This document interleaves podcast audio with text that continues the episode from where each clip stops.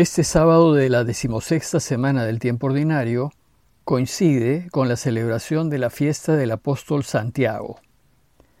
Santiago junto con su hermano Juan fue uno de los doce apóstoles de Jesús.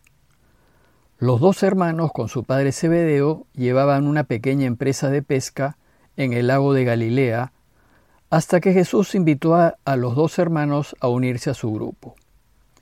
Ante la invitación del Señor, ellos, según nos dice Marcos, dejando a su padre Zebedeo en la barca con los jornaleros, se fueron tras él. Se le conoció como Santiago el Mayor, para distinguirlo de Santiago el de Alfeo o Santiago el Menor, que era otro del grupo de los doce. Junto con Pedro, Santiago y Juan se convirtieron en los tres amigos íntimos de Jesús y el Señor compartió con ellos momentos muy importantes de su vida, como su transfiguración o su agonía en el huerto de los olivos. Según la tradición, después de Pentecostés viajó a España a anunciar la buena noticia por esas tierras. Se le considera patrono de España. La tradición sostiene que se le apareció la Virgen en Zaragoza, de donde deriva la veneración a la Virgen del Pilar. La tradición también cuenta que regresó a Jerusalén y fue martirizado por Herodes Agripa, nieto de Herodes el Grande, entre el año 41 y 42 después de Cristo. Según la leyenda, dos de sus discípulos llevaron su cuerpo a España.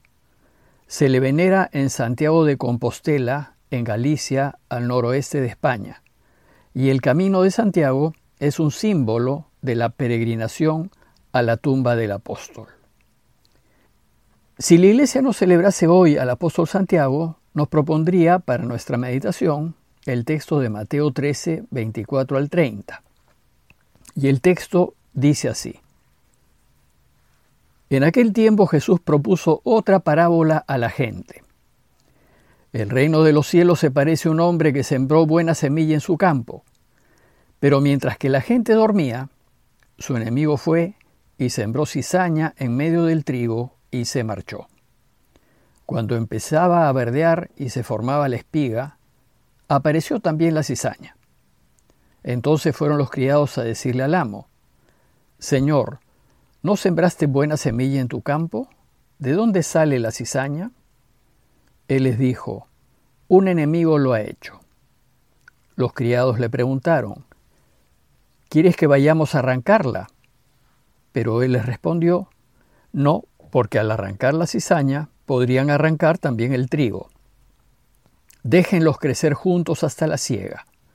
Y cuando llegue la siega, diré a los segadores, arranquen primero la cizaña y átenle en gavillas para quemarla. Y el trigo, almacénenlo en mi granero. A fin de continuar con nuestra lectura del Evangelio de Mateo, les voy a comentar el texto que les acabo de leer para ayudarlos en la reflexión de hoy. Estamos comentando el capítulo 13 de Mateo y dijimos que Mateo reúne siete parábolas de Jesús a fin de descubrirnos los diversos aspectos del reinado de Dios. La primera parábola que vimos fue la del sembrador, y su propósito fue enseñarnos que la expansión del reinado de Dios dependerá de que la gente lo acoja. Si bien todos estamos invitados a ayudar a Dios a que reine, no todos escuchamos la palabra de Dios y la ponemos en práctica. Es decir, no todos somos parte de la verdadera familia de Jesús. A algunos no les interesará, otros no serán perseverantes, y otros se dejarán tentar por las comodidades y placeres que ofrece el mundo y no ayudarán a que Dios reine. Solo aquellos que acogen las enseñanzas de Jesús y que las ponen en práctica dan fruto y permiten así que Dios reine y que su reinado se expanda. Hoy Mateo nos presenta la segunda parábola de las siete. Dice el texto que en aquel tiempo Jesús propuso otra parábola a la gente. Esta segunda parábola es la del trigo y la cizaña. ¿Y qué nos quiere enseñar Jesús con esta parábola? Nos quiere enseñar que la expansión del reinado de Dios no solo dependerá de que la gente lo acoja, sino que se expandirá y crecerá en medio del mundo, y a pesar del mal que hay en el mundo y de la oposición que encontrará. La parábola empieza diciéndonos que el reino de los cielos se parece a un hombre que sembró buena semilla en su campo. Así como en la primera parábola, la del sembrador, en donde el sembrador es Jesús que sale a sembrar la semilla del reino, en esta parábola el sembrador es Dios y la semilla es todo lo creado, los frutos, los animales y los hombres y mujeres. El Génesis 1 nos dice que cuando Dios creó el mundo y todo lo que hay en él, todo lo hizo bien. Es decir, Dios solo sembró buena semilla en su campo. Con esto nos recuerda que Dios no creó el mal. El mal era solo una posibilidad. Dios es bien, y lo contrario al bien, lo que se opone a Dios y a su voluntad, es mal. Y el mal solo iba a aparecer en el mundo, se haría realidad, si el hombre, en el ejercicio de su libertad, lo elegía. Desgraciadamente el hombre, en los inicios, eligió hacer lo que Dios no quería. Y al elegir ir en contra de la voluntad de Dios, el hombre eligió el mal y lo hizo realidad. Recordemos que mal es la ausencia de bien, así como la oscuridad es ausencia de luz. Si apagamos la luz, aparece la oscuridad. De la misma manera, si sacamos a Dios de nuestras vidas, aparece el mal. Los que acogen el mensaje de Jesús y lo viven son buena semilla, pues están alineados con el bien. Pero quienes rechazan a Dios y se alinean con el mal, no son buena semilla. Dice el texto que mientras que la gente dormía, su enemigo fue y sembró cizaña en medio del trigo y se marchó. La imagen de la gente durmiendo indica que la gente se distrajo de los caminos de Dios y en vez de elegir a Dios, se puso a elegir lo que era contrario a Él. Tentados por los placeres del mundo, algunas personas se apartaron de la luz y comenzaron a vivir en la oscuridad.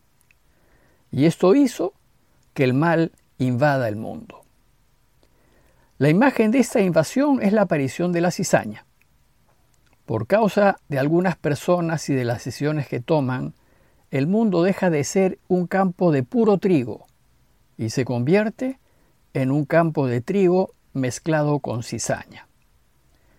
Como la cizaña se parece mucho al trigo, los trabajadores no se dieron cuenta hasta que el trigo empezó a verdear y se formaba la espiga, y entonces apareció también la cizaña. Al notar que la cizaña había malogrado el sembrío, fueron los criados a decirle al amo, Señor, ¿acaso no sembraste buena semilla en tu campo? ¿De dónde ha salido la cizaña? Les respondió el dueño, un enemigo lo ha hecho. Este enemigo es el tentador, el que nos tienta a elegir lo que Dios no quiere ofreciéndonos alternativas aparentemente más fáciles, más rápidas, más cómodas, más convenientes, a fin de que las elijamos y nos apartemos de Dios. Dice el texto que entonces los criados le preguntaron, ¿quieres que vayamos a arrancarla? Arrancar el mal es un deseo que muchos tenemos, aniquilarlo y eliminarlo. Pero si bien este es un deseo compartido, nos olvidamos que detrás del mal hay una persona, que también es hija de Dios y que también Dios quiere que viva. Pues si bien Dios se opone al pecado, ama al pecador y lo quiere salvar. Entonces el dueño le respondió, no, porque al arrancar la cizaña podrían arrancar también el trigo Déjenlos crecer juntos hasta la siega. Al inicio, cuando las dos plantas recién están creciendo, la cizaña se parece mucho al trigo y es difícil de distinguir uno del otro. Recién se puede distinguir con claridad cuando el grano está ya maduro y el campo listo para la cosecha. Por eso dice la parábola, Cuando llegue la siega, diré a los segadores, arranquen primero la cizaña y atenla en gavillas para quemarla, y el trigo almacénenlo en mi granero. La parábola nos está enseñando que el reinado de Dios convivirá con el reinado del mundo hasta el fin de los tiempos, es decir, que el bien convivirá con el mal, y será así hasta el final, hasta el momento de la ciega. El momento de la ciega es la imagen del final de la historia, del juicio final. Recién al final de la historia el reinado de Dios declarará su triunfo, cuando Dios separe el bien del mal y el trigo de la cizaña. En ese momento la cizaña será quemada, pues es una planta que no sirve para nada. Y en ese momento el trigo, que ha dado buen fruto, recibirá su recompensa y se conservará en los graneros de Dios. Como conclusión los invito a reflexionar en lo siguiente. Primero, considerar que nuestra tarea, como seguidores de Jesús, es ser trigo en medio del mundo. Es elegir a Dios y lo de Dios siempre, para que el mundo sea mejor, y de ninguna manera ser cizaña, pues lo único que hace es echar a perder el sembrío. Esto supone no dejarnos seducir por el maligno, que siempre buscará proponernos alternativas que parecen buenas y que nos sacan de apuros, pero que solo hace que nos convirtamos en cizaña.